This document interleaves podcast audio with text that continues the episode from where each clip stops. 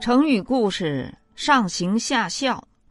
成语的典故：春秋时期，齐桓公特别喜欢穿紫色的衣服，朝中大臣也跟着效仿，争着穿紫色的衣服上朝。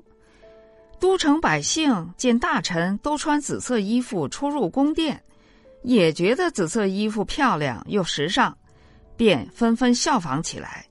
不久。整个国都的人都穿紫色的衣服。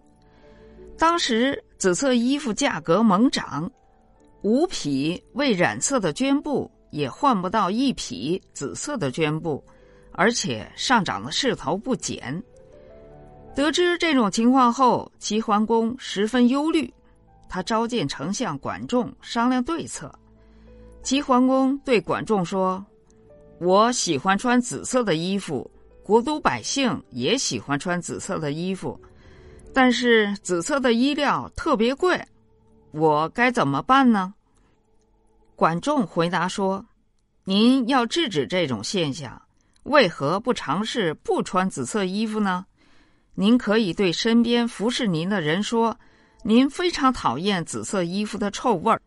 如果正好有侍从中有人穿着紫色衣服来觐见。”您一定要对他说：“离我远一点儿，我非常讨厌紫色衣服的臭味儿。”齐桓公说：“好吧。”于是当天宫中没有人再穿紫色衣服。